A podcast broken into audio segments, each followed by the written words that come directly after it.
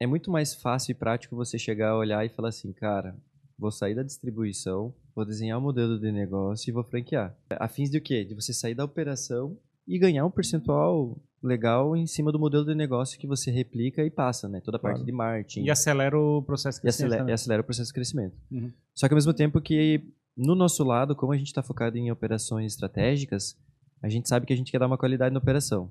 Como que você vai dar uma qualidade na tua entrega com franquia? Sendo que muitas vezes a franquia é o segundo negócio da pessoa. Uhum. Principalmente nesse nosso negócio, vender franquia não é cara.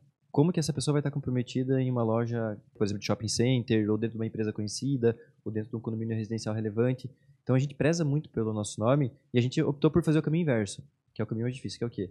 Não, vamos operar, vamos fazer o sujo, mas vamos conectar com grandes players, vamos expandir o negócio dentro da nossa limitação, mas sustentavelmente. Então a gente está muito focado nisso.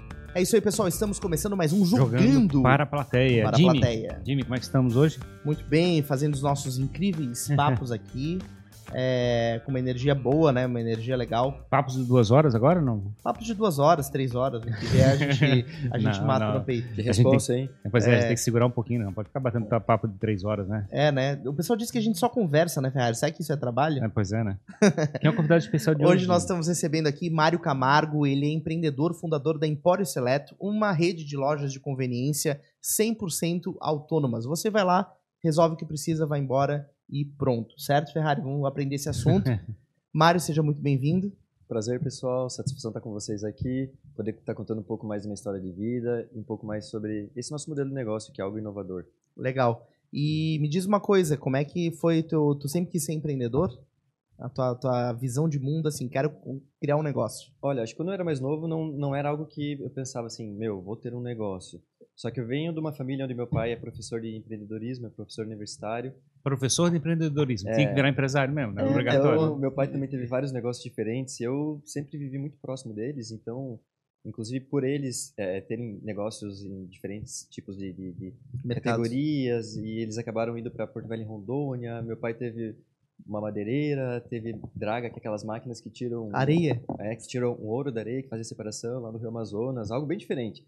Meu pai já teve concessionária de carro, meu pai já teve processadora de erva mate, já teve fábrica de refrigerante. Então, assim, vocês imaginam eu no meio de toda essa caminhada, indo morar em São Mateus do Sul, no Paraná, em Palmas do Paraná, Porto Velho e Rondônia, aí vem para Chapecó. Aí depois disso, a gente realmente, acho que acaba vindo um pouco da gente, porque a gente acompanha no dia a dia dentro de casa, porque meu pai e mãe, os dois eram envolvidos nos negócios. Então, muito do que estava no negócio no dia a dia, que eles acompanhavam o dia Vinha pra casa. vinha para casa. Tu Tanto- lembra dessa experiência assim, de chegar, comprar máquina, alugar galpão ou coisa parecida? Não? Como é que era isso? Olha, é, na parte quando a gente morou em Porto Velho e Rondônia, que eram as coisas mais diferentes, assim, né? Que era a parte da madeireira, da draga, lá das máquinas de, de tirar ouro, é, eu era muito novo, então eu tinha em torno de 4 anos, 5 anos. Nessa parte não lembro, mas uma parte mais avançada, a gente teve, por exemplo, uma rede de lanchonetes. Olha, olha que engraçado. Vocês lembram que antigamente tinham aqueles cachorro-quentes que eram um formato de cachorro-quente?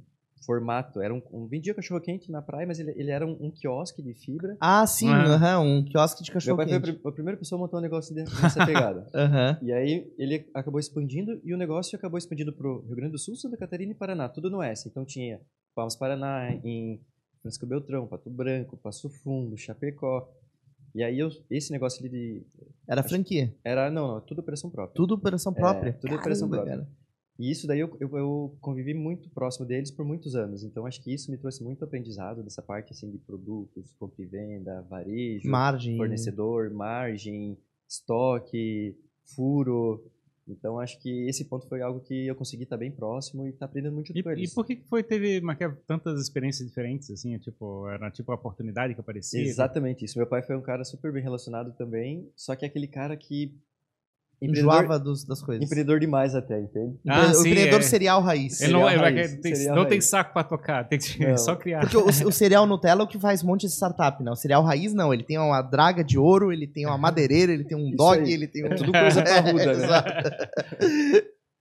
E aí, como é que foi? Como é que é, é, estu- estudasse em algum lugar? Como é que eu tivesse que em alguma dessas cidades, provavelmente fizesse alguma. Sim, eu sou formado em admissão de empresas. Inclusive o pai deu aula pra mim, então acho que foi Já aqui em Floripa já? Isso foi em Chapecó. Chapecó. Eu me formei em Chapecó, não no Chapecó. E hoje eu tô com 37 anos, então eu fiquei em Chapecó até meus 21. Aí desde os dos 21 eu vim pra cá. E aí foi muito legal assim essa experiência com o pai também como professor, né? Porque no começo eu pensei, caramba, será que o pai vai dar muita bola fora, né? Eu tô Sim. negócio de Hum. galera, turma, e aí, como é que vai ser? Mas foi bem legal, meu pai também é um cara muito 10. E acho que aprendi muito a base de iniciativa que hoje eu trago. E eu vejo que nessa parte de, de negócios, muito do que eu aprendi lá atrás na administração, ela te dá realmente uma base. é, é, ela não aprofunda muito em nada, só que ela te dá um conhecimento geral de tudo.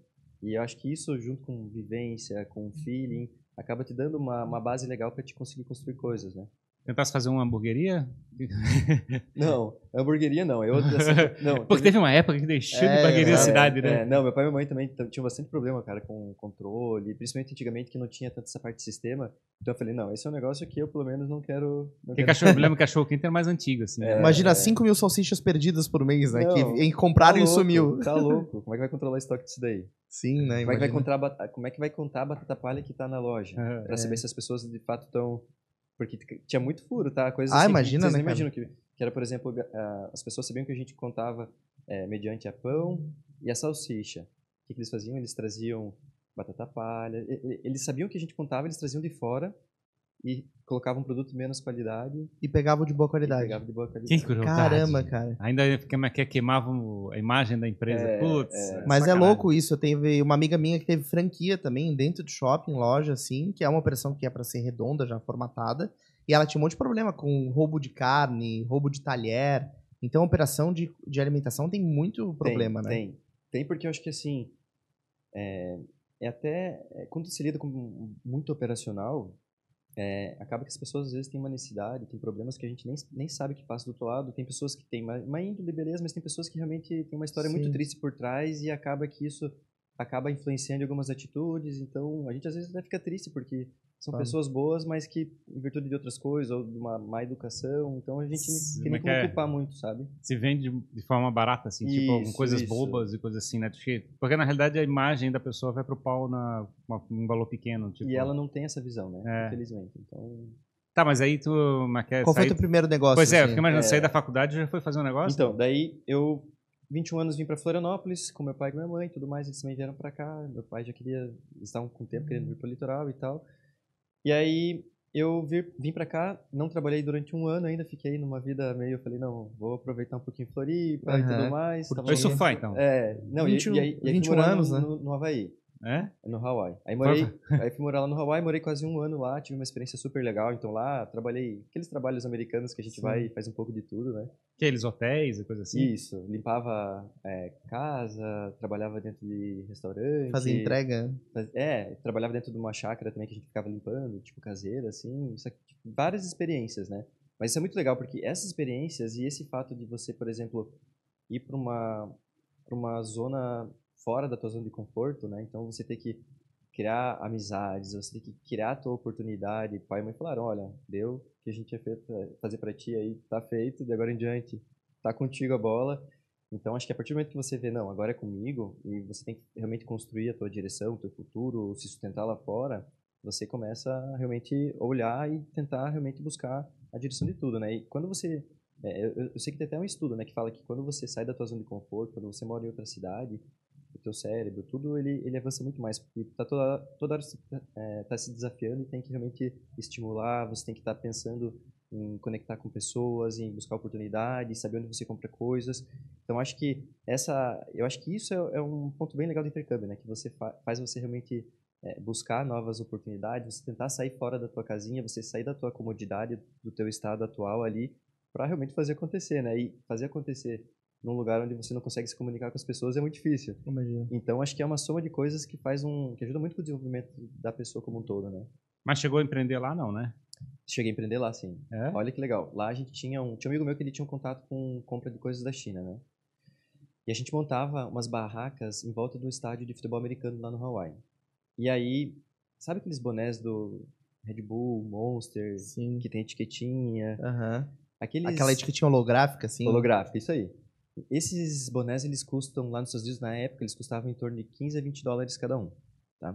E a gente conseguia comprar uma réplica idêntica, idêntica, Pirata. idêntica, idêntica da China por 7 e pouco. Metade do preço. Metade do preço. Só que tinha que trazer. Só que tinha que... Não, com entrega. Já entregue. Já entregue. Ah, então tava. Tava a margem bom, era boa. Tá bom. Então a gente ia pra feira, montava, depois montava a nossa. Então a gente pegou um alvará, uma licença lá, e a gente montava a nossa barquinha. Cara, eu tava tirando em torno de 300 e poucos dólares por dia, Caramba. isso entre montagem e venda. Três vezes na semana. Então, Sim, pô, era uma grana era boa. uma grana boa, Aham. principalmente pra época lá também. Então, Sim. foi algo que eu falei, caramba. E aí meu visto tava vencendo, né? E aí minha mãe começou a me pressionar. E eu pensando, caramba, será que eu Tô fazendo grana aqui. É, será tá? que eu insisto aqui, fico na ilegalidade ou volto pra lá? E aqui tem todo o nosso. É, é, esse fato tá próximo da família, o Brasil, a alimentação, sabe? A comida aqui, os amigos, a alegria do povo brasileiro. Acho que Havaí, Havaí também é caro, né? É caro, sabe? O custo de vida é caro. E a energia, assim, do povo brasileiro. Eu falei, cara, lá tava legal, mas acho que como experiência foi muito bom, mas aqui realmente, eu, eu na, na minha visão, assim, eu considero um- uma vida melhor, assim, em vários pontos. assim, uma balança, né? Considero uma balança. Chegasse a conhecer bem lá, não? Conheci bem. Teve um, agora um incêndio, né? Que pegou uma ilha lá, pegou fogo e Você tudo. viu? Sim. É, foram, já tem é, 100 mortos e mil pessoas que não, não foram encontradas, e provavelmente essas mil não encontradas, boa parte delas também estão mortas. Que né? loucura, né? Muito É, louco. eu tive presente lá, pessoal, num... Eu não sei se vocês lembram que lá em 2004 teve um, um terremoto muito forte. que- Tsunami. um tsu- É, mas dele atingiu o Chi- o Chile, olha isso. E aí a gente tava de sábado, sábado para domingo fazendo um churrasco com a turma, tipo, uma hora da manhã, e no outro dia a galera ia surfar, todo mundo Hum. Animado, e de repente começou a surgir uma notícia na televisão. Eu tava vendo televisão, e aí veio, pum. Ah, depois de 18 anos vai estourar o alerta de tsunami, tem, um tsunami vindo pro Hawaii, não sei o quê. Cara, foi o tempo de, de a gente colocar as coisas para uma caminhonete, subir pro morro lá. A gente tem uns vídeos em, em qualidade ruim ainda, né, Aham. porque é de 2004, mas... E aí a gente teve que subir o morro lá e, de fato, 6 horas da manhã em ponto, ué, cidade inteira escutando, daí todo mundo a gente leva de longe, assim, movimentação na cidade, mercado sendo saqueado. Foi uma loucura, Caramba, cara. cara. Não, foi, foi uma coisa bem real. E aí a gente ficou... Mas o morro, vocês foram pra um mato, assim? É um morro, lá tem muito morro, né, porque o Hawaii A ilha é vulcânica, é né? vulcânico. né? Mas vocês ficaram, pararam em cima do carro e ficaram dentro do carro esperando a coisa acontecer. Isso. E aconteceu alguma coisa? Não aconteceu nada. Mas uma ilha próxima atingiu, mas uma proporção menor do que eles estavam esperando. Ah, Só que de provavelmente fato foi um, um terremoto, uma magnitude bem grande no Chile, que aí eles estavam esperando que, as- que isso daí ia levar um, um tsunami forte. Sim. Acabou que uma ilha que estava no caminho para nossa acabou protegendo e Hum. pegou numa intensidade bem menor, sabe? Mas foi algo bem diferente, assim, que... Olha, te falar que foi um sustinho, né? Minha mãe falando, filho, volta, volta, Hum. sai daí. Eu falei, mãe, o aeroporto é do lado do mar, não, não tem o que fazer. Sim, sim. Agora é torcer, né? Mas, enfim, a gente tava bem alto no morro lá, então tava tudo bem seguro. Mas é aquela história, tu não ia ficar ali embaixo pra ver se realmente ia bater ou não, Não. A, a onda, né? Não, e já embalamos, né? A gente tava com cervejinha, já levamos pra cima do morro Ah, lá. vão assistir de camarote. demos esse- sequência, demos sequência. Mas era madrugada, não? Era madrugada, a gente chegou lá em cima, tipo, cinco e pouco da manhã, um pouco antes do alarme, e aí a gente ficou até, tipo, uma, duas da tarde, Ah. todo esse tempo aí. Aí uma galera dormiu, e a gente ficou lá nessa meio, né, cansadão lá, mas, enfim, não deu nada, tudo certo, e uma baita experiência. Eu Acho que essa parte de intercâmbio, depois que a gente é presente e depois de um tempo que a gente começa a conectar tudo que, que isso traz de desenvoltura para a pessoa, é algo que eu realmente, se eu puder ter amigos, pessoas próximas, assim, para estar falando, eu acho que é uma coisa que agrega demais na vida de todos. Quando tu voltou pro, pro Brasil, decidiu voltar, tu chegou com a cabeça de, cara, vou vender boné do Red Bull, ou vou abrir outro negócio, ou não quero mais saber de empreender, ou tenho uma grana pra viver um tempo. Então, eu voltei com uma grana bem curta, na verdade, né? Porque lá a gente aproveitou antes de voltar para cá para comprar coisas, né? Se eu tivesse que vender o Lamborghini, então. Não, É, falei que não era pra contar, né, cara? não, mas assim, ah, lá o- muitas das coisas eu acabei comprando em, em relógio, roupa, porque a gente sabe que aqui era mais caro, então acabava Sim. sendo um, um investimento bom, né? Na época o dólar também não estava tão alto como está hoje, então foi que eu acabei botando pouco dinheiro. E aí que veio acho que uma, uma parte legal assim da minha história, porque eu é, sou formado em administração, é, venho de uma experiência legal de família, acompanhei muita coisa, tive essa experiência lá fora, então acabei pegando um inglês relativamente avançado, assim, já eu fazia curso de inglês e lá no Hawaii acabei ficando com inglês bem legal. E aí eu falei, agora eu vou me colocar no mercado de trabalho, bora. E só que o que acontece? Eu tava com quase 24 anos, 23 anos e pouco, e eu não tinha experiência. Então, quando eu tava com 18, 19 anos, eu tive, sempre tive uma condição super boa, assim, meu pai e minha mãe conseguiram é, me proporcionar ótimo, uma qualidade de vida assim muito legal, sempre fiz cursos, né? Só que no momento de, de experiência não tinha. Então eu falei, cara, e agora? Daí eu pensei, vou eu atrás de uma oportunidade. Aí comecei a olhar em jornal. Aí comecei a no Diário Catarinense, eu falei, caramba. Assinalar vagas. Isso aí. Claro, no caso era procurar emprego mesmo. E em- emprego mesmo. Por quê? Porque meu pai e minha mãe, eu falei, cara, a partir de, de- desde quando eu fui no Hawaii, eu coloquei uma coisa na minha cabeça, eu falei, agora a minha vida é comigo. Independente do que for, eu vou tocar ela e, Matar no peito. matar no peito e sem ter interesse de ninguém. E eu coloquei isso na minha cabeça e falei, é isso que eu vou buscar. E aí eu fui no jornal, olhei e eu vi que tava as oportunidades, por exemplo, que tinham é, mais estratégicas, eu não tinha experiência e eu não estava conseguindo entrar. E eu falei, eu vou ter que começar do operacional mesmo. E aí eu, eu tava tentando achar alguma coisa que eu aproveitasse meu inglês, porque era algo que eu tava É, fresco. que era diferente, e, né? e, e pra época, lá antigamente, não tinha tanta gente, tantas Aham. pessoas que acabavam falando inglês, um inglês bom. E aí tinha um, um hotel nos ingleses que tava em busca de uma vaga de recepção. Uhum. Recepção. E aí eu falei, cara, bora lá, vamos nessa. Aí cheguei nesse hotel, comecei no, no horário da manhã, que é um horário intermediário ali, que ele começa, às- acho que era seis da, sete da manhã e até duas da tarde, se não me engano. E comecei a trabalhar, e aí ele comecei a desempenhar bem a função e tudo mais. Aí vi que a gerente do hotel falou assim, pô, Mário, tá legal, a gente tá vendo que você tem feeling e tal, a gente vai te jogar pra tarde, porque a tarde era só mulher. Porque eles tinham dificuldade com homem, que não sabiam tratar, ou trabalhar com as outras recepcionistas, não, Sim. não respeitavam e tudo mais. E eles viram que eu era um cara com uma postura Centrado, muito né? legal, centrada, bem focado. E falaram, tive uma promoção, entre aspas, né, Sim. pro, da tarde ali. E aí eu fui à tarde, comecei, é, fiquei acho que três, quatro meses no hotel, daí eu falei, caramba, né, acho que eu posso, agora que eu já tô trabalhando, já tô recebendo dinheiro aqui também, galgar novas oportunidades. Aí comecei no jornal de novo a olhar e tudo mais. Aí tinha uma empresa que o nome é NEC Plus Ultra, que é a, a NPU aqui de Florianópolis. Quem são eles? Eles são uma empresa que eles fazem uma consultoria do Cienge, que é um dos maiores RPs aí da Softplan, Uhum. que é o hoje é um dos RPs líderes da construção civil. Sim. E hoje, grande, boa parte das grandes construtoras aqui do nosso litoral catarinense, de Santa Catarina, do Brasil, usam ele. E aí fiz um teste, e lá foram dois testes, uma prova e tudo mais. Graças a Deus passei, e aí eu falei, pô, que legal, vou começar a fazer algo na parte de tecnologia, que era algo que eu sempre achava que tinha futuro, mesmo lá atrás. E aí, aí foi um ponto muito legal, sabe, né? Porque aí eu comecei realmente a, a me desenvolver de verdade. Lá, que, qual que era o ponto? A gente tinha um software de construção civil, onde eu trabalhava na área toda, toda a área de suprimentos e engenharia, porque o, mó- o sistema era dividido em módulos, né? Então tinham várias partes. E a minha parte era engenharia de suprimentos. E a gente passava uma semana dentro de uma construtora lá em Joinville, uma semana dentro de uma construtora em Lages, em, em Balneário Camboriú, Pascoaloto, Riviera, aqui em Florianópolis também várias construtoras bem conhecidas. E o que, que eu achei legal disso?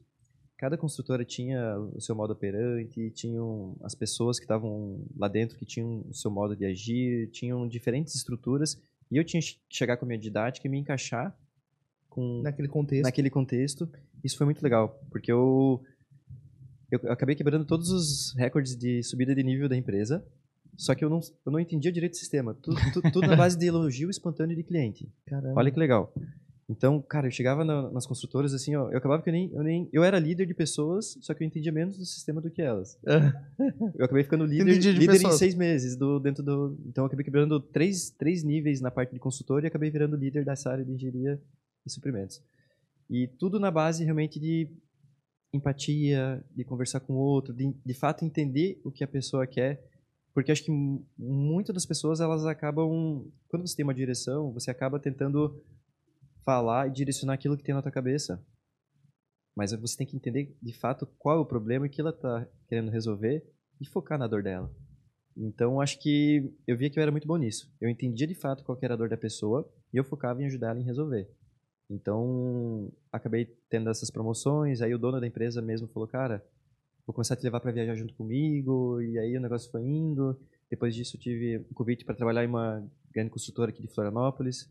Acabou que eu virei gerente operacional e gerente de engenharia- sem conhecer a parte de engenharia também. E aí, tudo na base realmente do, do- do feeling, relacionamento. É, sempre fui um cara extremamente é, comprometido. Assim, ó, nessa construtora, por exemplo, em dois anos e meio, eu faltei um dia. Sim. Eu tava doente que eu falei, cara, hoje não dá. Não tem como mesmo. Mas eu não. É, negócio de horário, cara, eu sou aquele cara Uhum. pontual, Pontual. extremamente pontual em tudo. Se eu, não, se eu não, não chego no horário, é uma coisa que me incomoda, sabe? Uhum. E, e aí nessa parte da consultora foi muito legal também, porque eu comecei a me desenvolver lá, e de repente eu fiz curso do PBQPH, que é a ISO 9001 das construtoras. Acabei virando é, consultor, comecei a fazer, a implantar ISO em outras construtoras no final de semana, coisa que não tem nada a ver com o meu perfil e foi me levando e de repente era legal e comecei a fazer um dinheiro legal, aí comecei a receber outros convites. E aí, meio tudo isso, eu tinha um, um, um amigo meu também que é o João Pompeu na época, ele, inclusive aqui da iMobile, que eles estão aqui no. Eles têm empresa aqui no, no, no Primavera, né? Uhum. E ele estava no início da ideia da iMobile, da empresa dele. E, meu, ele estava no, no, meu, realmente na parte da, da, da, idealização do negócio, né? Ele falava, pô, planeta Atlântida, muita fila, tem que dar um jeito de melhorar isso. E na época, a parte do, do, sistema era tudo ficha de festa junina, né? Aquelas coisas que não tinham controle para fechar o caixa. Todo mundo, todos os caixas tinham que esperar duas, três horas porque tinha que contar tudo. Aí tu falou, hum, controle, já vi esse problema na batata palha. É, eu, não, de controle eu já entendia bem. E aí o João, ele realmente já vinha de uma família empreendedora, o tio dele é do desbravador de software de hotéis e tal. E aí ele realmente levou a ideia para frente, foi atrás de um investidor, aporte, foi para São Paulo, começou a desenvolver o negócio lá. Quando ele começou a ver que o negócio estava alavancando, ele falou: "Cara, tem uma oportunidade aqui, se quiser vir para cá e tal, vamos, vamos me ajudar a desenvolver as coisas aqui". E eu tava já dois anos e meio na, na construtora, eu sentia, eu já tava me sentindo Limitado. limitado. E eu tava no momento onde eu tava no meu auge. E eu tava me sentindo limitado. E eu sempre senti esse negócio de querer mais. Querer mais porque eu sinto que eu posso mais. E eu falei, cara, tenho que São Paulo, né? São Paulo, vamos embora, né? Vamos, vamos ver o que, que vai desenhar lá e vamos fazer tocar. E aí no começo, a gente até dividiu a mesma cama, assim, colocava um, um travesseirão no meio, assim, num flat. Um dorme pra baixo, outro pra cima. É, é. E aí fomos fazendo as coisas acontecer, e aí eu já peguei um flatzinho pra mim. Aí no começo o, o- ele tinha um sistema de automação de vendas, né? Então, por exemplo, tinha o Villa Country, Espaço das Américas, que já eram um, grandes casas lá de São Paulo. Então, imagina um evento lá com 60 caixas, é, vamos supor, 40 caixas fixos vendendo bebida e 20 ambulantes. Você tem que chegar com 60 celulares, 60 impressoras. Tudo, antigamente não é a tecnologia de hoje, né? Sim. Então você tinha que conectar no Bluetooth, Rede e tal. IP do equipamento, dar o treinamento para todas essas pessoas, chegar três horas antes do evento, sair duas, três horas depois que o evento acaba, acompanhando todo o fechamento, levando os equipamentos embora. E eu nessa época eu falei, eu tava, mesmo depois de eu ter galgado bastante coisa, eu falei, cara, vamos voltar a estaca zero, vamos voltar pro operacional, porque é no operacional que a gente prende a essência da coisa. E ali, como era um negócio que estava sendo desenvolvido, eu falei, vamos, eu sou o técnico, vamos para cima. E aí a gente começou a desenvolver os negócios lá e começou a dar super certo. E ele falou, cara, primeira revenda do Brasil é tua. Aonde você vai querer? Aí eu nunca tinha ido pro Rio de Janeiro. Aham. Só que no mesmo sentimento que eu tinha ido para São Paulo, eu falei, cara, Rio de Janeiro. Rio de Janeiro, né? Uhum. Vamos lá. Se, se ele tá em São Paulo, onde teria um potencial gigante aqui de crescimento e de oportunidade. Eu acho que o Rio de Janeiro, depois São Paulo, Seria o número dois. seria o número dois, porque era Claro. muito foco em evento, Claro, em festas, sim. casas. Fui pro Rio de Janeiro, sem nunca ter conhecido nem nada. Então aí alugamos um apartamento lá, comecei morando no Recreio, depois na Barra, e aí começamos a desenvolver. Cara, lá foi uma experiência muito legal, porque eu consegui abrir todo o mercado lá. Cheguei no Rio de Janeiro, onde as pessoas eram totalmente desconfiadas, principalmente do carioca. E a gente chegava, por exemplo, com uma imagem de, do Sul, que lá Uhum. era super bem visto, com um sistema que já estava rodando em casas relevantes. Conseguimos abrir, por exemplo, eventos da Globo, Marina da Glória, Jockey, Ba- Baile da Favorita, fizemos Rock in Rio, Rio 2016. Caraca. Toda essa época eu tava lá. Como é que é o nome da empresa? Essa aí? iMobile. iMobile. Tu Isso. estavas trabalhando para ele? Isso, eu era, eu era um revendedor. É uma revendedora. Isso, eu era um amigo do cara que fundou. Eu era amigo aqui em Florianópolis, que começou do nada, e ele foi pra lá, e eu apoiei ele na ideia, e aí ele me abriu uma oportunidade de ser o revendedor no Rio de Janeiro. Mas aí tu passasse pra um papel mais de, de comercial, vamos dizer assim? Porque teu papel estava mais operacional. Então, no começo eu fazia tudo também. Então, eu não- no- eu- nos primeiros eventos não tinha nem técnico, era eu mesmo. Eu vendia e ia lá entregar. Fazia tudo, do início ao fim. Só que acho que isso é importante, sabe? No- Principalmente no começo do negócio, porque o sistema, principalmente a tecnologia, quando está no começo, ele tem muita coisa a ser ajustada. E se você não tem um respaldo muito bom, é, no momento ali, com. Imagina um evento que fatura 200 mil reais e começa a estar problema todos os Hum. equipamentos. Você tem que ter jogo de cintura, sabe? Não, não que de fato deu um problema aqui muito grande, mas sempre tinha algum probleminha ou outro. Então a gente sempre tinha que dar um respaldo bem grande numa operação delicada, né? Você imagina, por exemplo, olha um- coisas assim que, que foi bem diferente. Eu fiz um evento dentro de uma escola de samba no meio da favela, onde eu chegava com bora preto, com placa aqui do sul, com uma maleta de metal cheia de equipamento, entrava, acompanhava todo o evento e ainda recebia, vamos por mil, mil e poucos reais em dinheiro e ia embora às 5, 6 da manhã, no meio da Sim. favela. Sim. Então, lá, assim, ó, eu passei por muita coisa que foi legal, assim, pra mim. Graças a Deus não aconteceu nada comigo também, né? Porque a gente Sim. sabe que lá tem um, um perigo muito grande, mas. Mas muito não é legal. muito diferente do Havaí, né? Imagina. É. Mas foi uma coisa, assim, que foi muito legal pro desenvolvimento, assim, pessoal e. e O jogo de cintura, jogo tu de aprender cintura, e a o se carioca, virar. o malandro também. Sim. E você sair, pô, evento na Lapa, é lá no centro. Você imagina em um dia, você tem que coordenar, por exemplo, oito, nove eventos diferentes, com diferentes horários de início e fim, e você tem que atualizar esses equipamentos, você está atrelado com técnicos, bobinas, cadastro de produto, foto, cardápio, sabe? É uma operação bem dinâmica, cara. Nossa. Esse negócio de chegar e ir pra uma outra cidade no meio do nada, no meio do nada não, mas Rio de Janeiro, tudo bem. Mas chegar e é se posicionar em outro lugar, numa outra cidade, não te dá um frio na barriga, assim, ou como é que é a tua experiência dos teus pais lá de ficar trocando de cidade? Eu, eu acho que foi isso é, que me te dá uma tirou... bagagem- o medo de fazer isso. né? Foi tanto que assim, ó, até, olha, olha o ponto, tanto que a gente tava daí no Rio de Janeiro, as coisas começaram a fluir bem, e acabaram entrando outros amigos que investiram, e a gente abriu daí uma revenda em Belo Horizonte, aí fui morar em Belo Horizonte. Tipo, tu era o cara que abriu o mercado da. É, eu era sempre o cara que fazia essa frente inicial, né? E, e aí em Belo Horizonte também foi uma experiência. no Rio de Janeiro foram, foram dois anos e pouco, então uma experiência bem legal, durou bastante, né? E em Belo Horizonte tive uma experiência de seis a sete meses, aí voltei para o Rio de Janeiro. No meio de tudo isso também, é, um dos sócios que entrou no, no negócio, ele era DJ, né? É um projeto hoje super conhecido. E ele, em paralelo, me ensinou a tocar. Olha isso. E aí, em paralelo, deu muito certo. A gente tocou a primeira vez no, no Festival de Cinema em Gramado. E aí, em meio a tudo isso, em paralelo, eu tinha uma vida de DJ. A gente teve muito sucesso. Que a gente foi é, das duas principais agências. É um dos projetos hoje, o Boss, mais conhecidos aí Uhum. a nível nacional. A gente teve... Surfista do Havaí, como é que é? Especialista em... Tecnologia. Como é que é? Não, em ISO para ISO na- construção eu sou- eu civil. sou consultor. Consultor civil, DJ, como é que é? Revenda de sistemas Sistema de, de, de automação. automação para eventos e...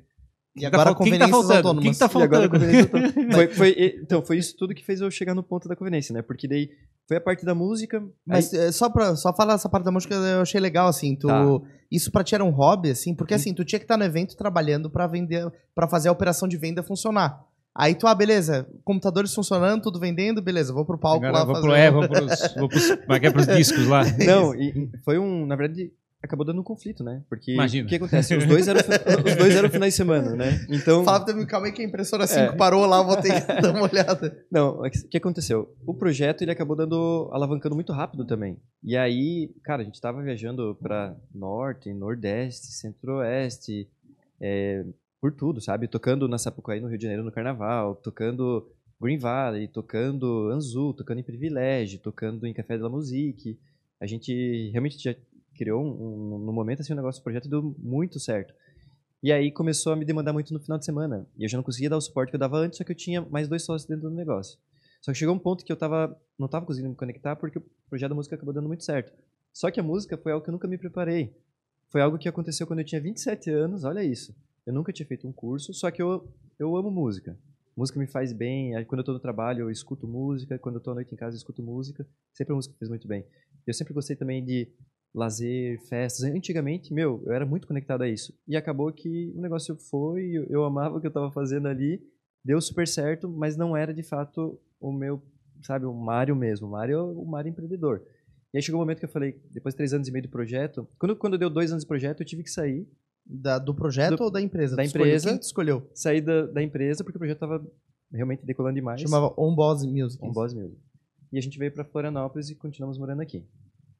Aí chegou um tempo, passou, passou, passou, daí eu falei, cara, eu, eu sou o cara que acorda às seis e meia, sete da manhã, sou o cara que não gosta de dormir tarde, já tava meio cansado daquele negócio de beber no meio da madrugada, de fazer loucura e tudo mais, eu já, eu já tava com uma idade um pouco mais, tava mais maduro, né? Mas por enquanto você tava na noite, então, agora, nessa, nessa fase. Nessa fase específica, só eu tava só na noite. Aí É. fiquei um ano e meio, assim, só focado realmente, porque o projeto, cara, tava realmente Bombando. bombando, bombando. Música com Vintage Culture, umas Uhum. coisas assim, sabe? Umas collabs assim, bem. E hoje o projeto tá lá na Tomor- Tomorrowland, tocando em Ibiza. Caramba, cara. Não, uma proporção assim, realmente gigante. E aí eu falei, cara, não é minha praia, vou me desligar aqui e vou voltar pro outro lado. Voltar pro dia. Vou voltar pro dia. Saí da música e falei, bom, agora eu vou me recolocar no mercado de trabalho novamente. Só que agora a minha dificuldade não é que eu não tenho experiência, é que eu tô vindo da noite. E que realmente, eu sou um cara que, por exemplo, sou tatuagem, tenho bastante tatuagem, Uhum. então eu sou um cara que eu cuido bastante com a minha imagem, sempre cuidei muito disso. Porque acho que, eu acho que um dos principais pontos que me ajuda e tem me ajudado é o relacionamento. E a, a- e a gente sabe que hoje em dia tem muito preconceito, principalmente com pessoas mais maduras. Eu sinto que isso já está girando, né? Mas eu prefiro ter uma postura mais conservadora. E, e a gente veio dessa pegada onde eu realmente falei, cara, agora eu vou ter que me recolocar. Só que eu sei que tem esse, tem essa, né? Esse mas preconceito, esse né? preconceito, mas eu sei que agora eu tenho uma experiência legal. Aí fiquei uns dois, três meses ali tentando falar, cara, pra qual lado eu vou, pra que direção eu vou. Aí, de repente, o, o Júlio, que era um, um amigo nosso que trabalhava na empresa na Mobile, que já tava, meu, com quase 40 colaboradores, na época era eu e o João lá atrás e tal, Sim. cresceu e tudo mais. Aí eles me convidaram pra voltar na área comercial da empresa. Daí eu falei, legal, né? Pô, em Florianópolis agora, queria morar aqui, já tava um pouco cansado desse... Ficar mais tranquilo. É, agora vamos, vamos ficar por Florianópolis. Aí foi muito legal, né? Então aí entrei, comecei a me desenvolver ali dentro. Fui, quando eu fui recém-promovido a gestor de canais, onde eu ia direcionar todas as revendas a nível nacional, veio a pandemia. Isso deu menos de um ano, cara, na empresa ali. Uhum. Aí eu pensei, nossa, agora que eu tô me recolocando no trabalho, eu tava desenvolvendo um trabalho bem legal ali, tava me sentindo bem, veio a pandemia, né? Quando veio a pandemia, eu falei, né, caramba, e agora? Aí tem um amigo meu que tem uma pousada no Rosa. Aí ele falou, cara, que é, um- é meio que um, quase um hotel fazenda. Tem um, acho que é uns 20 mil metros, um terreno Uhum. bem grande, Legal. assim. Eu falei, cara, eu vou, vou aí, né? Morava num apartamento aqui em Florianópolis e tal. Aí fui pra lá. E aí eu senti que eu já tinha adquirido muita experiência e que eu era capaz realmente de fazer algo por mim mesmo, né? E eu...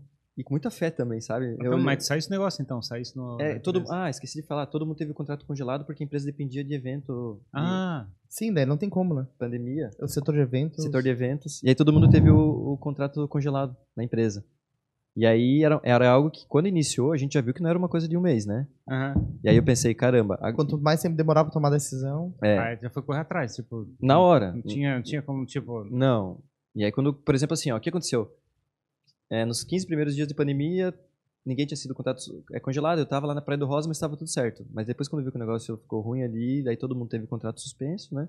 E aí eu falei, bom, agora tem que também pensar em mim, olhar pro meu lado e ver se É. E aí nisso eu fiquei realmente na minha cabeça falando, cara, tem que ter uma ideia, procurar uma oportunidade, deixar algo assim que seja interessante pra E na, desenvolver, e né? na Rosa tava, tava fazendo o que lá? Na Praia do Rosa, na verdade, como era pandemia, a gente tava isolado, Meditando, né? olhando pro. É, é. Daí tinha uma piscina, a gente jogava bola, Curtindo. uma altinha, fazia, porque não tinha o que fazer. Sim. Não tinha. Então aí, eu, por exemplo, eu dava alguns feedbacks, alguns retornos na empresa, porque a gente tinha contato de alguns Uhum. clientes, né? Então deixava de trabalhar, mas vamos supor, se fosse somar tudo, era meia hora, uma hora do dia, né? Então era muito mais aquela parte do isolamento, onde a gente tinha que ficar isolado. Na Rosa. No, no Praia No do Rosa. Na no Praia do Rosa. No Rosa. É. Era, É, na verdade, em porque- Ibiraquera, que faz parte do Rosa ali, né? É. É que eu fiquei num apartamento, era um apartamento mais chato. Não, Ah, é. imagina, eu não, imagina eu com 20 metros quadrados ali, com um gramadão, campo de futebol, salão de festa, piscina, um hotel parado ali, né? E eu acho É. que Na tsunami ele tava no, no Havaí. Na, É. na pandemia no Rosa. Isso aí, a É. gente tenta eh, Tá no transformar lugar o certo problema. certa, isso né? aí. E aí foi um ponto assim que eu, eu olhei naquela época, que foi no início da pandemia, três, quatro anos atrás, eu, eu já era muito antenado no LinkedIn. Né? Então o LinkedIn hoje a gente sabe que é uma baita ferramenta, ganha muita força, só que naquela época, cara, quase ninguém olhava o LinkedIn. E teu LinkedIn, ele era curioso, né? Porque se tu for pensar, as experiências múltiplas de várias áreas diferentes. Não, eu, eu tenho até que filtrar e saber direcionar isso, porque senão fica uma coisa muito. Exótica. Tipo assim, É muito exótica. tipo assim, ó, Boa DJ, palavra. DJ internacional é, né? É tipo- muito complicado. É tipo, se conseguir é, recepcionista, gerente operacional, consultor de software. O cara olhando o recrutador, qual que é desse cara? Acho que esse cara não tem foco, hein? Mas. E aí eu vi uma, uma, um novo segmento que estava iniciando um movimento em São Paulo com operações de mercados autônomos. Na pandemia, daí eu falei, caramba, uma compra sem contato físico. E a gente já estava acompanhando na TV que esse negócio da pandemia ia durar mais de um ano, já estava com expectativas assim que não ia ser uma. Eu falei, cara, tá aí uma oportunidade. Aí é um negócio que eu consigo desenvolver, é uma ideia legal, tem a ver com automação, que é a minha área, tem a ver com varejo, que eu tenho um pouco dessa experiência com venda de produto da minha família. E eu acho que é uma boa ideia, porque daí eu comecei a pensar. A ideia inicial assim, do cara que olha, né? Eu pensei, olha, então não paga aluguel da loja, não tem funcionário na loja, loja sem, é, sem contato físico para pandemia, parece ser um modelo de negócio interessante. E aí comecei a avançar, estudar, fomos avançando, e aí amigos meus que eram desse outro negócio também entraram investindo no. que eram da revenda desse outro negócio, acabaram investindo nesse negócio também.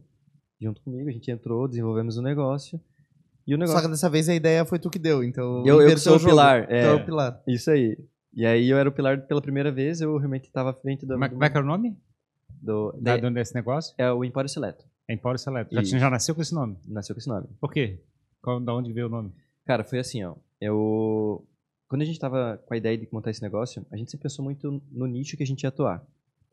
E a gente identificou que boa parte das empresas que estavam iniciando o movimento, que eram bem poucas, elas estavam focadas em atender um nicho específico. E tem um cara, um empreendedor muito conhecido, que o nome é Thales Gomes.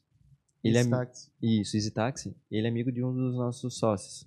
E ele tava dando um, falou para um dos nossos, nossos sócios, falou assim, cara, vai pro segmento premium vai, porque não tem ninguém especializando nisso. Lá você tem mais margem, menos índice de produtos não pagos, então o teu risco é menor, é uma operação onde as pessoas realmente pagam pela comodidade. É mais honesto.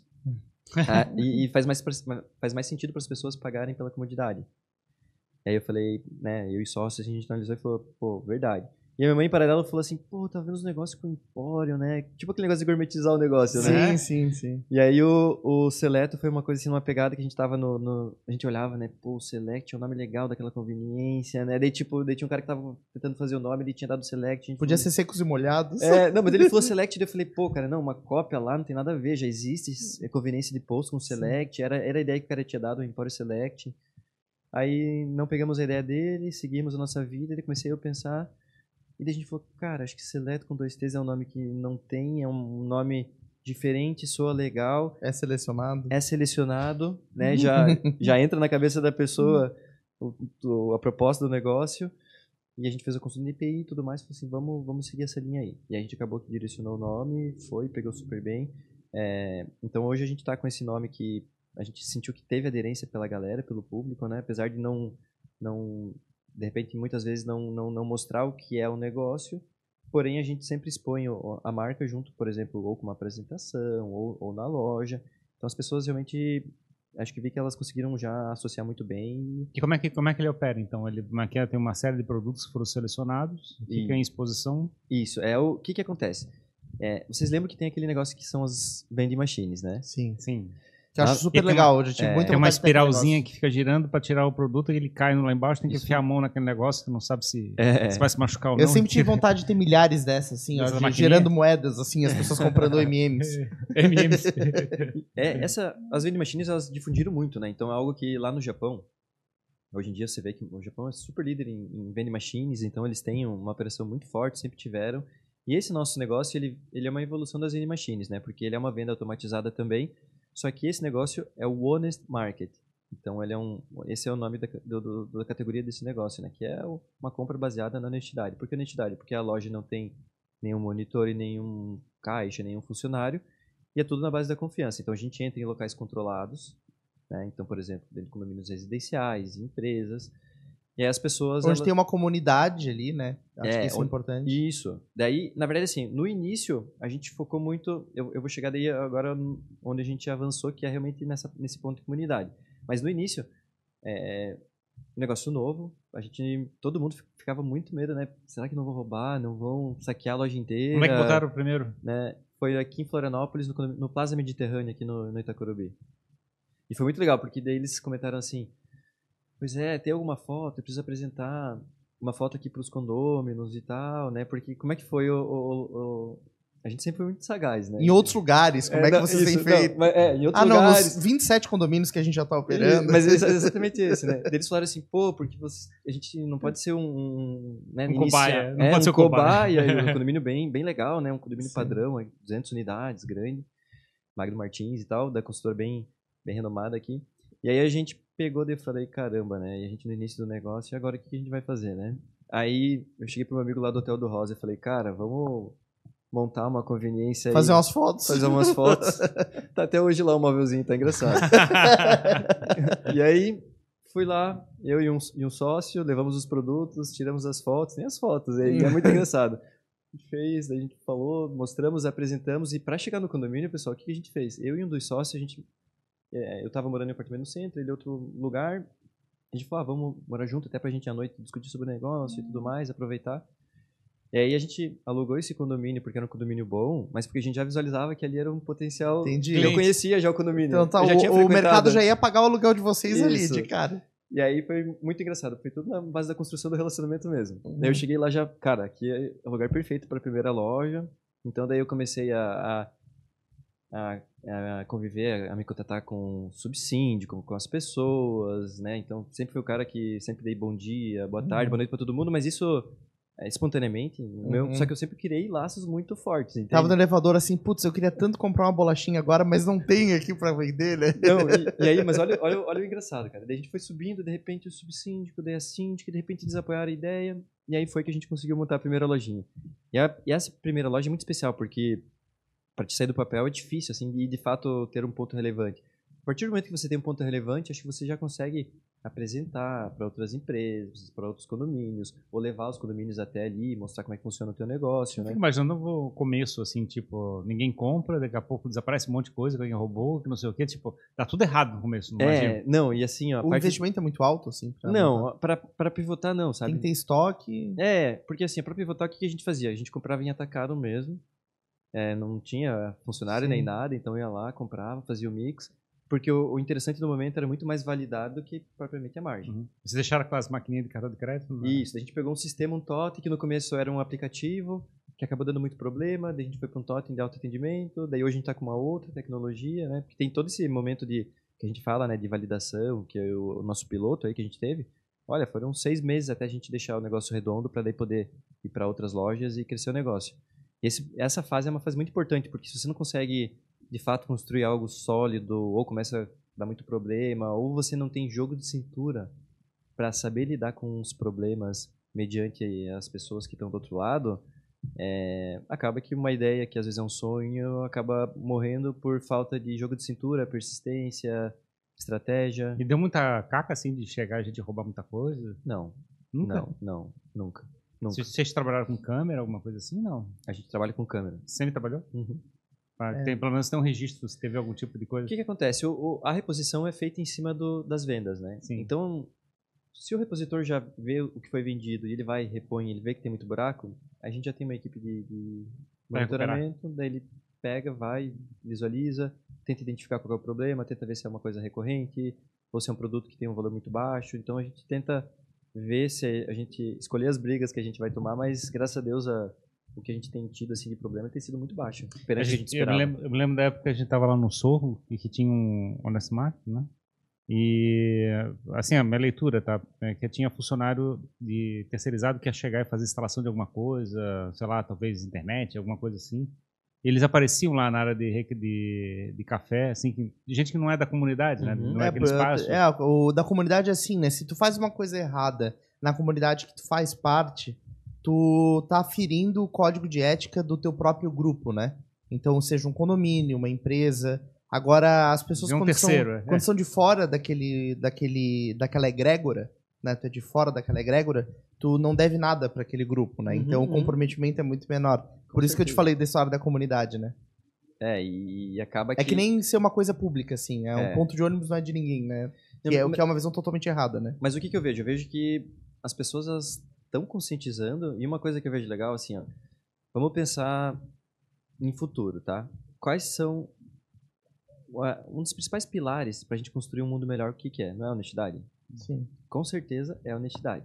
E o que, que é um ponto legal? Eu- no Plaza Mediterrâneo, a gente tem um, que era onde a gente instalou essa primeira loja, A gente tinha uma salinha atrás de uma cortina onde a gente às vezes assim ficava cadastrando Escondido. produto, colocando código de barra no sistema, testando. E um dia eu, eu tava atrás dessa cortininha e chegou uma mãe e uma filhinha. E aí a filhinha já saiu correndo, pegando o produto e saindo correndo pro corredor. Eu não vi, mas eu escutei. Volta aqui. Você Uhum. não pode fazer isso. Esse produto, todo produto que você pega tem que pagar. tã, tã, tã. Então a gente vê que já tem uma instrução também de algo diferente, mas uma conscientização de um pai para um filho. Uhum. E a gente vê que, que a gente está fazendo parte disso, porque quando a gente vai e implanta novas lojas, é, é incrível você ver quantas pessoas estão desacreditadas com as outras. Então, essa semana eu estive em São Paulo, então a gente implantou uma loja dentro do Holiday Inn, IMB, que é o maior hotel corporativo do Brasil, são 800 Caramba. quartos.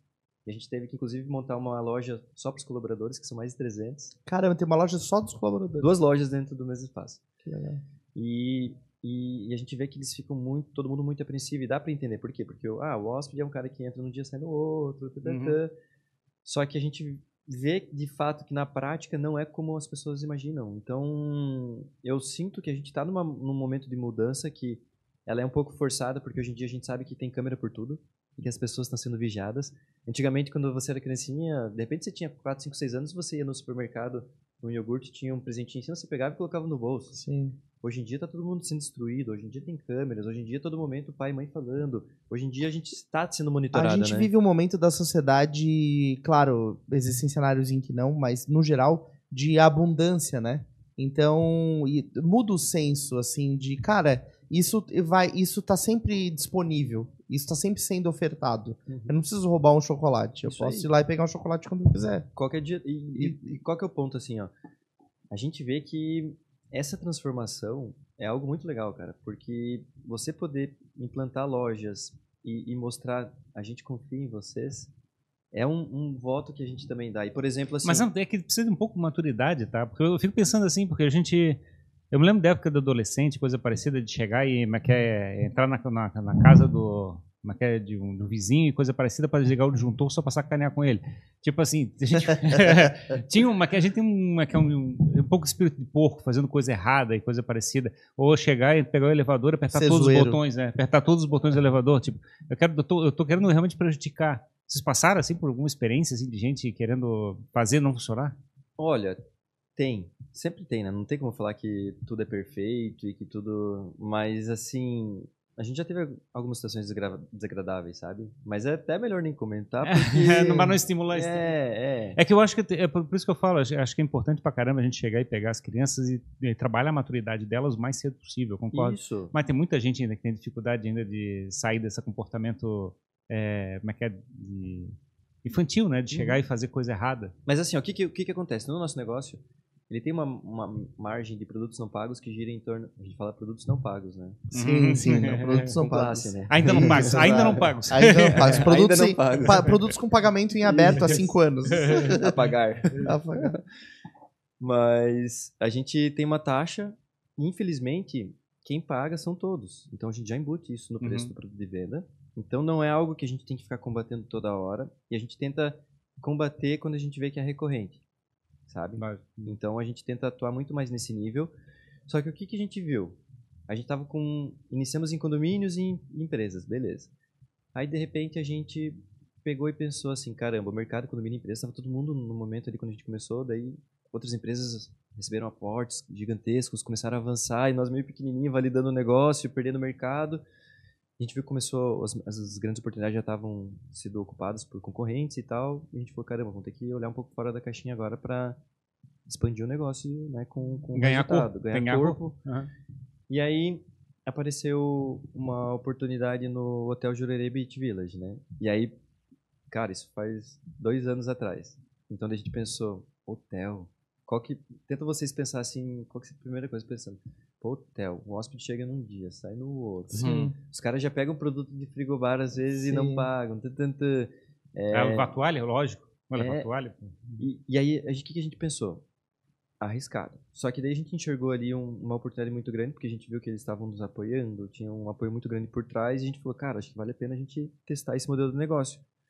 Porque, de fato, o hóspede também é um, um cara que está disposto a pagar pela comodidade, é um cara que está bem, né, É, é um cara que, pô, vai ver uma coisa de higiene pessoal, às vezes esqueceu, mas de barbear, uma touquinha de cabelo, né, no, no E hotel. fica 24 horas, né? E 24 O horas. hotel, porque o hotel não consegue montar uma lojinha e ficar operando 24 horas. E, e aí a gente acaba ajudando até diminuindo o fluxo da iFood, porque a gente vende congelado, daí ali tem Sim. micro-ondas. Então acaba sendo muito legal, sabe? Então a gente viu que, cara, a gente tinha um receio, muito pensando nessa parte da honestidade, e aí a gente teve uma, surpre- uma grata surpresa, onde realmente a operação fluiu super bem. E aí a gente começou a, a falar assim, caramba, eu acho que dá pra gente expandir um pouco mais isso e começar a olhar um pouco fora da casa onde todo mundo olha, né? É, é engraçado porque o negócio de vocês é totalmente baseado numa relação de confiança. E a confiança só existe quando um dos, pe- pelo menos um dos lados se compromete, né?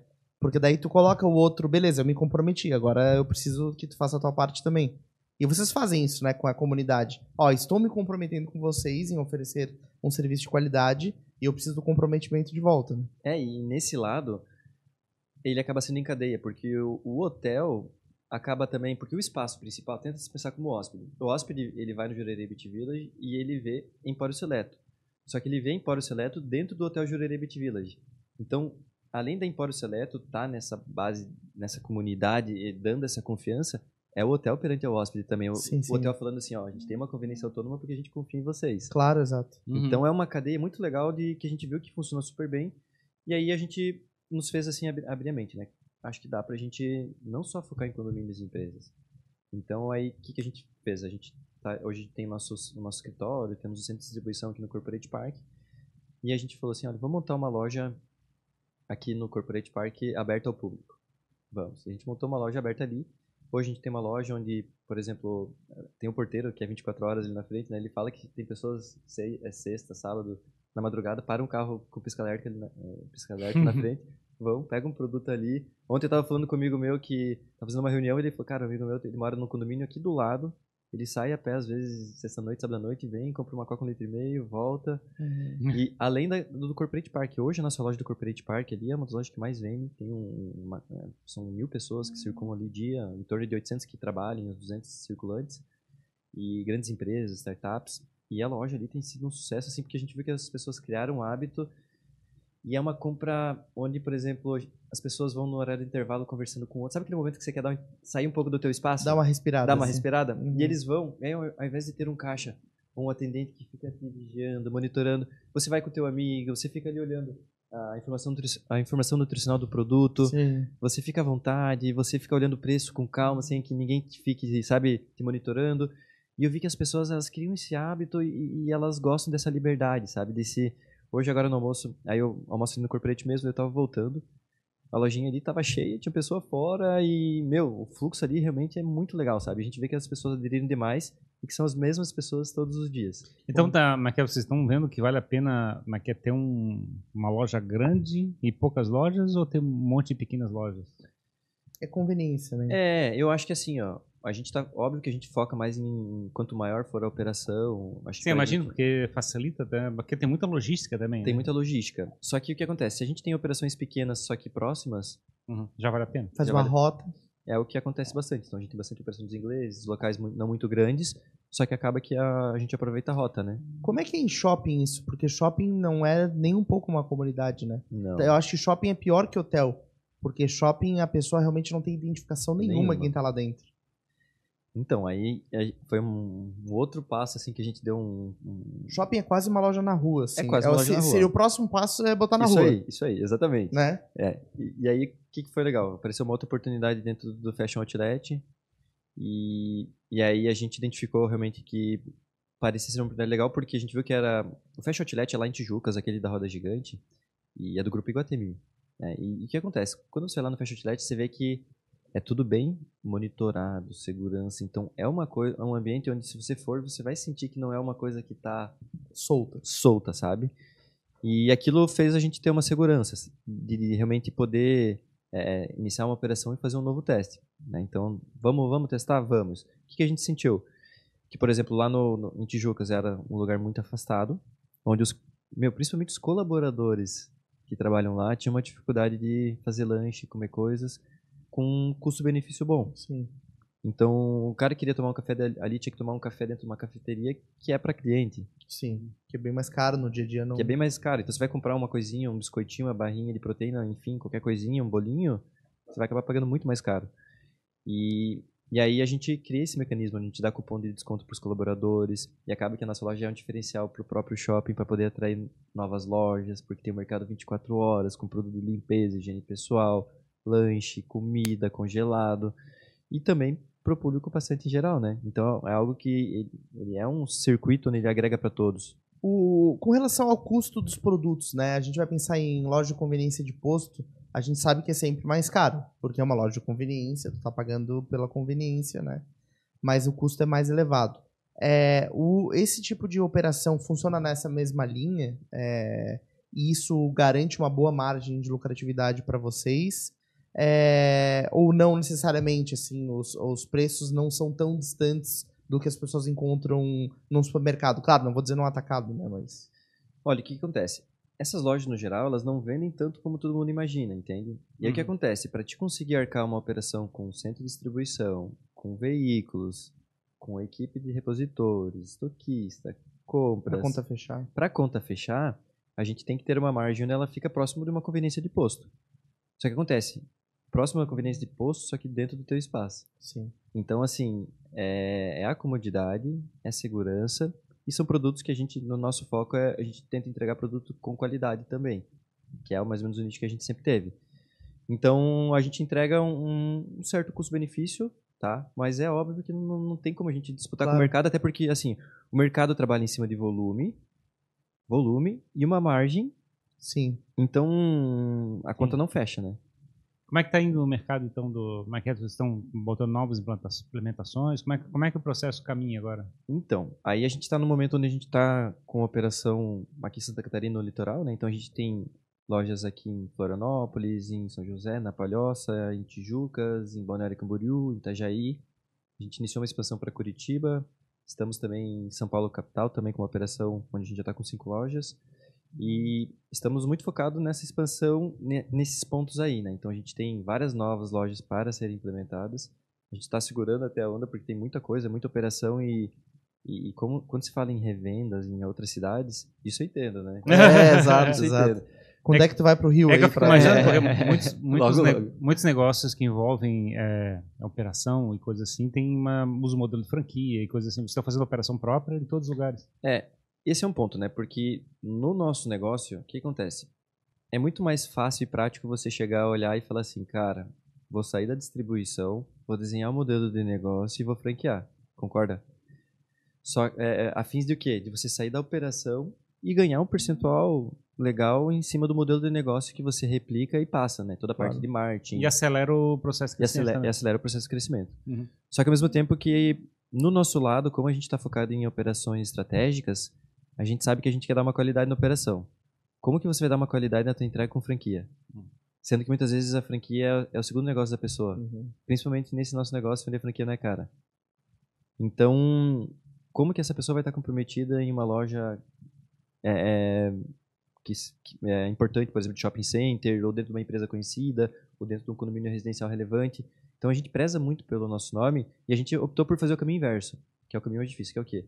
Não, vamos operar, vamos fazer o sujo, mas vamos conectar com grandes players, vamos expandir o negócio dentro da nossa limitação, mas sustentavelmente. Então a gente está muito Hum. focado nisso. Até porque também se a pessoa chega lá, ah, não, fui uma vez não tem o produto, foi outra vez não tem, ela já não vai mais, né? É, Tem essa responsabilidade também, né? isso, a pessoa é fala, ah, não vou lá, nunca tem nada. Então... O desafio é esse, é por quê? Porque a loja, ela é uma loja onde não tem uma grande quantidade de produtos.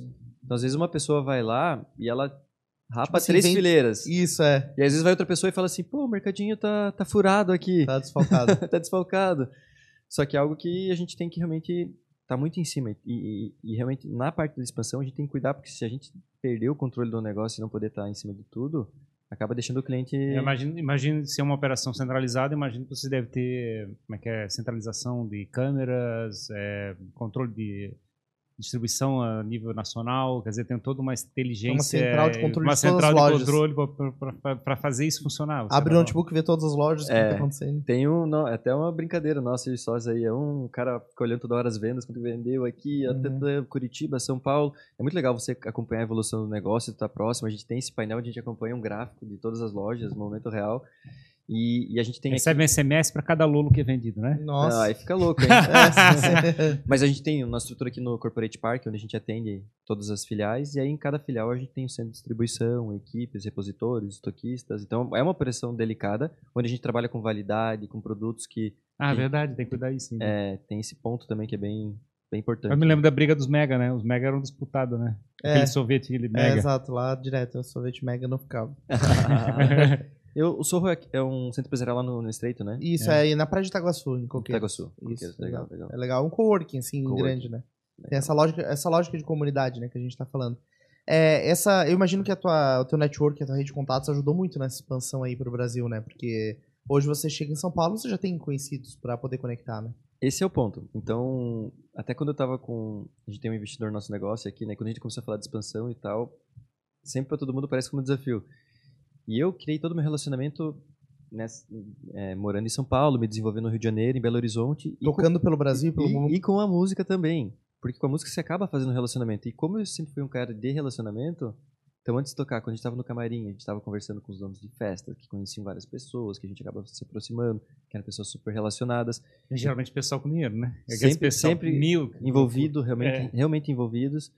Então, por exemplo, a São Paulo, eu tinha que achar a equipe. Cara, fui num, num contato meu antigo da empresa antiga, lá perguntei, Uhum. cara, preciso de alguém de confiança aí. Ele me passou, a operação tá fluindo super bem. Curitiba, a mesma coisa. Então a gente traz um pouco dessa nossa bagagem De e- operação e as coisas acabam Uhum. fazendo bastante sentido. O que que tu diria pra o Mário lá, de 20 e poucos anos, que... Correndo da, que da, do um maremoto. ano- é, correndo do, do tsunami. É, assim, tu.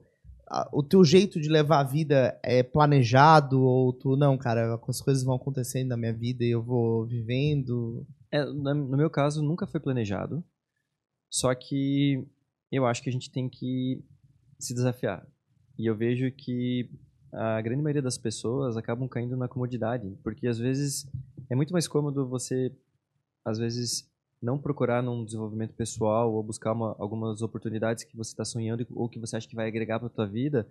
Só que você está numa zona de conforto. onde Você tem um, um emprego legal que muitas vezes você não está feliz.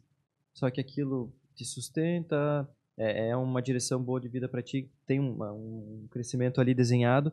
Só que eu vejo que é, é, as pessoas elas faltam um pouco, sabe aquele negócio de- das pessoas assim, não, vou realmente buscar algo, um sonho, vou buscar desenvolver algo que eu realmente quero, porque eu vejo que as pessoas elas estão hoje em dia assim, eu, eu, eu vejo que as pessoas elas leem muito, elas só que de fato na prática as pessoas não colocam as coisas em prática. E eu acho que essa parte de realização, onde você botar a cara, a tapa, você enfrentar dificuldade, você não, por exemplo, não ter medo de dar um passo atrás, de, de por exemplo, ter uma condição muito boa, mas numa, é, três anos atrás e de, é, de, de repente três anos depois estar numa recepção de hotel.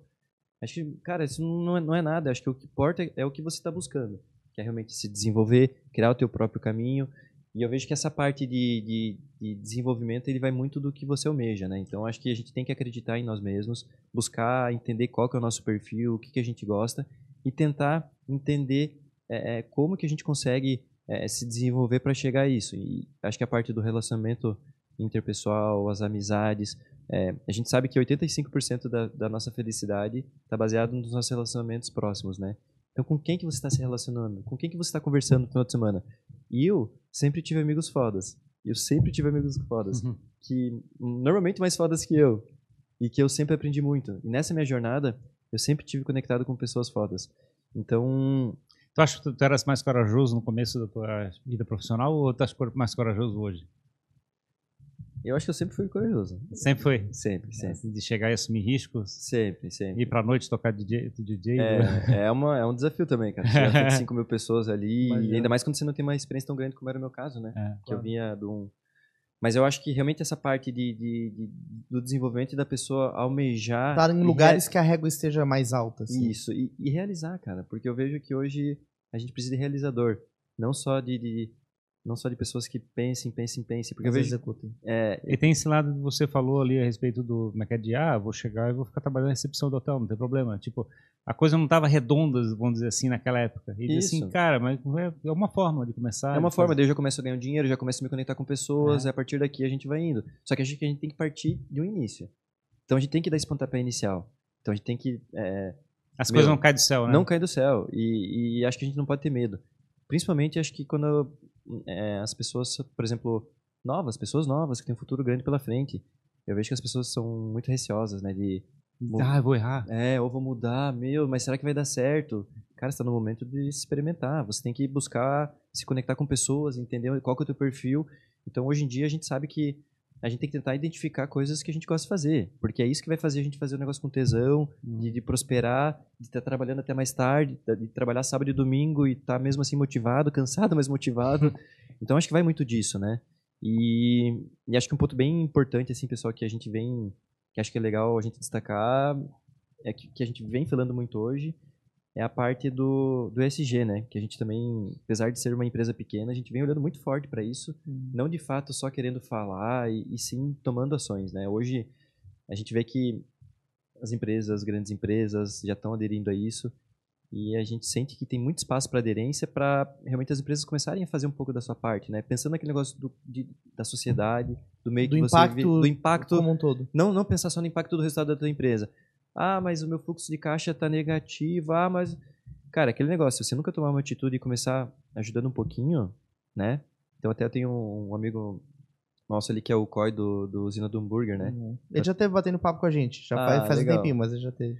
Eu vi que ele fez um post semana passada falando sobre que eles doam um real a cada hambúrguer vendido e tal, né? E daí ele falou que mesmo assim ele tava recebendo algumas mensagens de pessoas assim, pô, mas vocês doam só um real. E daí ele falou assim, pô, mas É. se todo mundo fizesse um pouquinho da sua parte, com certeza a gente estaria em outra realidade.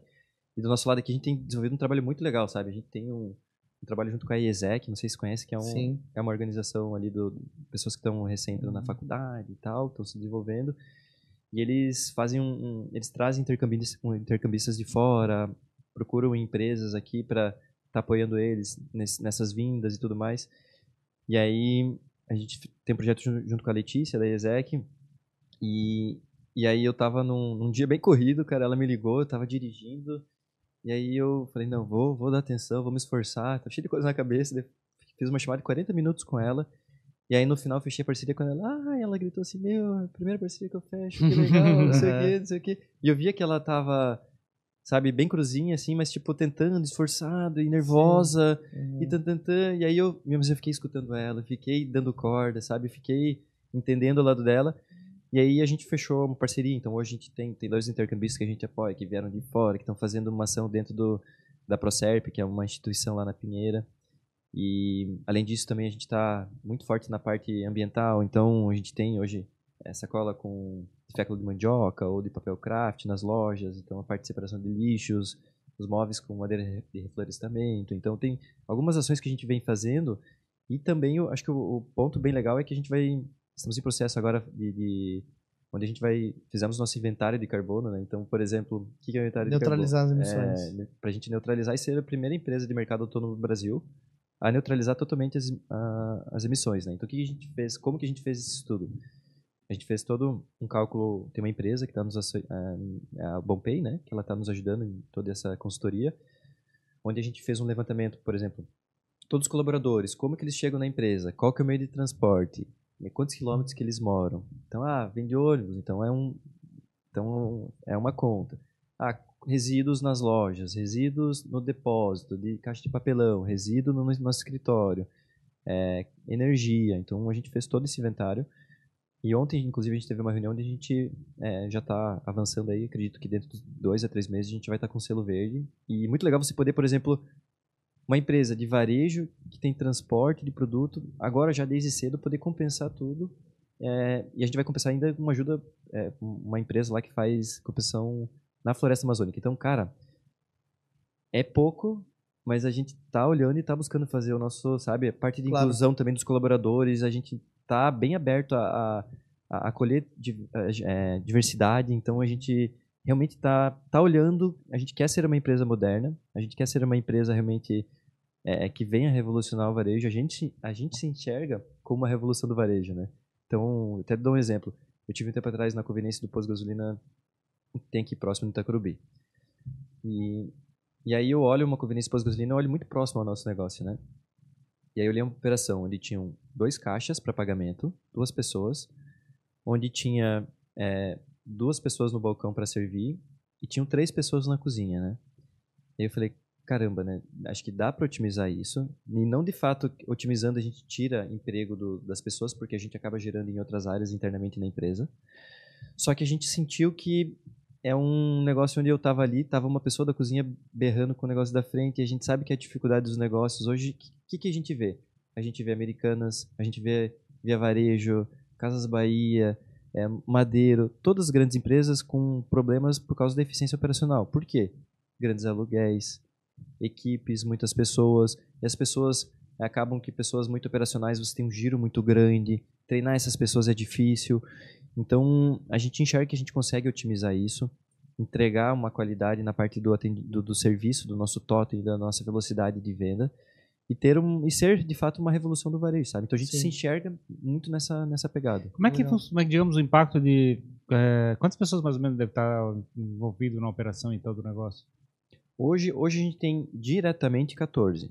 Uhum. Tá? Porque a gente tem uma operação onde a gente está iniciando em São Paulo e Curitiba, então Curitiba a gente tem uma loja e São Paulo cinco, né? Uhum. Então, dessa mesma maneira, a gente tenta sempre... A parte de logística são terceirizados ou são da vocês? Né? Nossa própria. É Só que o que acontece? Por exemplo, a gente tem um, um, Em São Paulo, por exemplo, por enquanto a gente está só com carro. Entende? Que abastece cinco lojas. Abastece cinco lojas, porque é, não são todas lojas que abastecem todo dia. Uhum. E aí você consegue fazer a rota e ajustar a operação.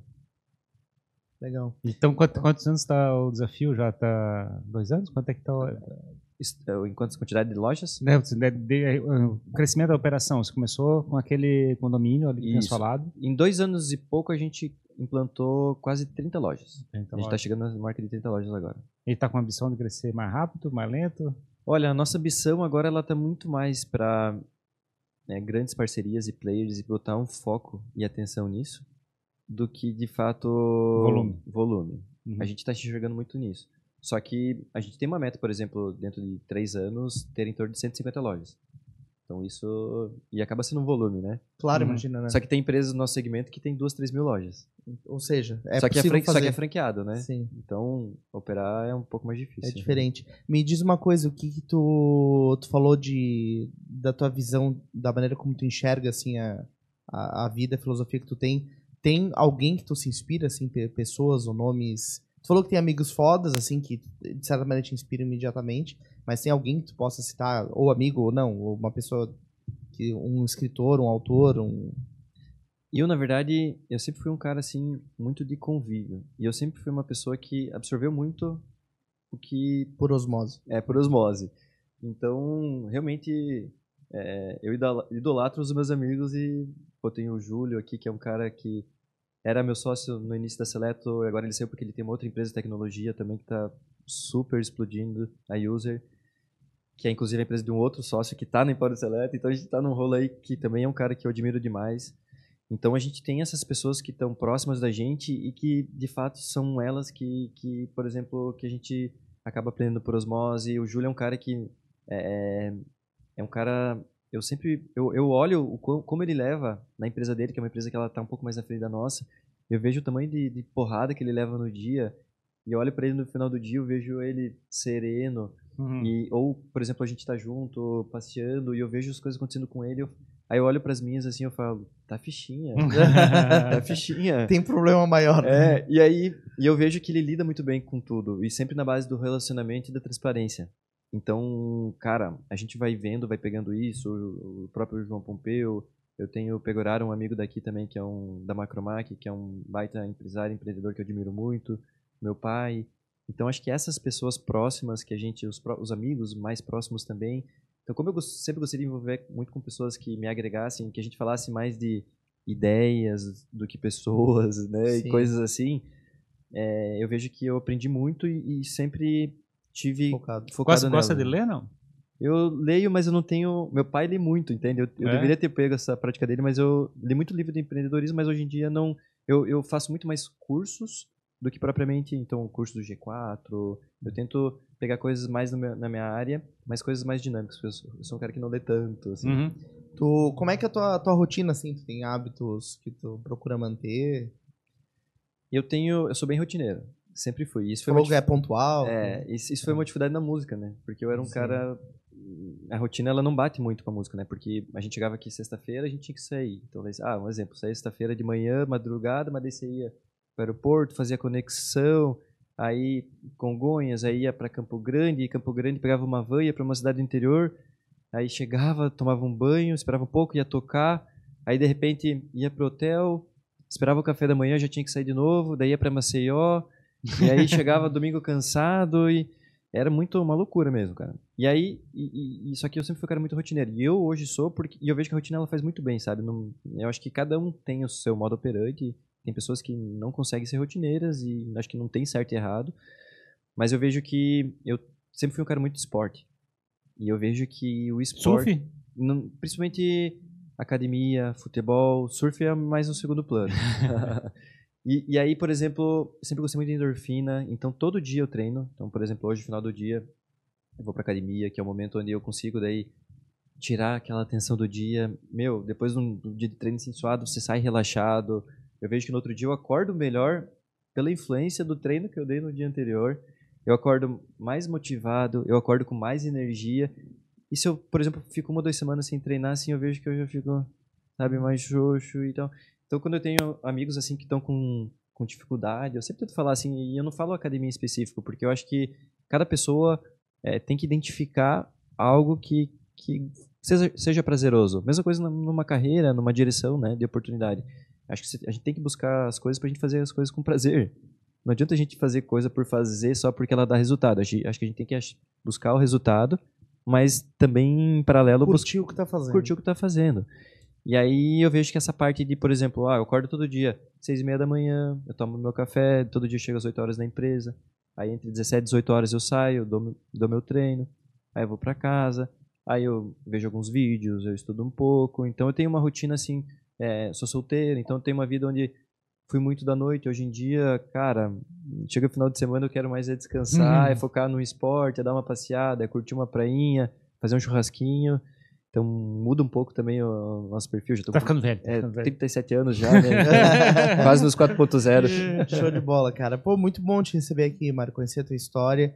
É, tu- nas suas redes sociais tu movimenta bastante, ou se as pessoas quiserem saber sobre é, a maneira como tu lida com o teu dia, ou mesmo do, do teu negócio, onde é que a gente pode encontrar? Olha, Fala os arrobas aí. isso.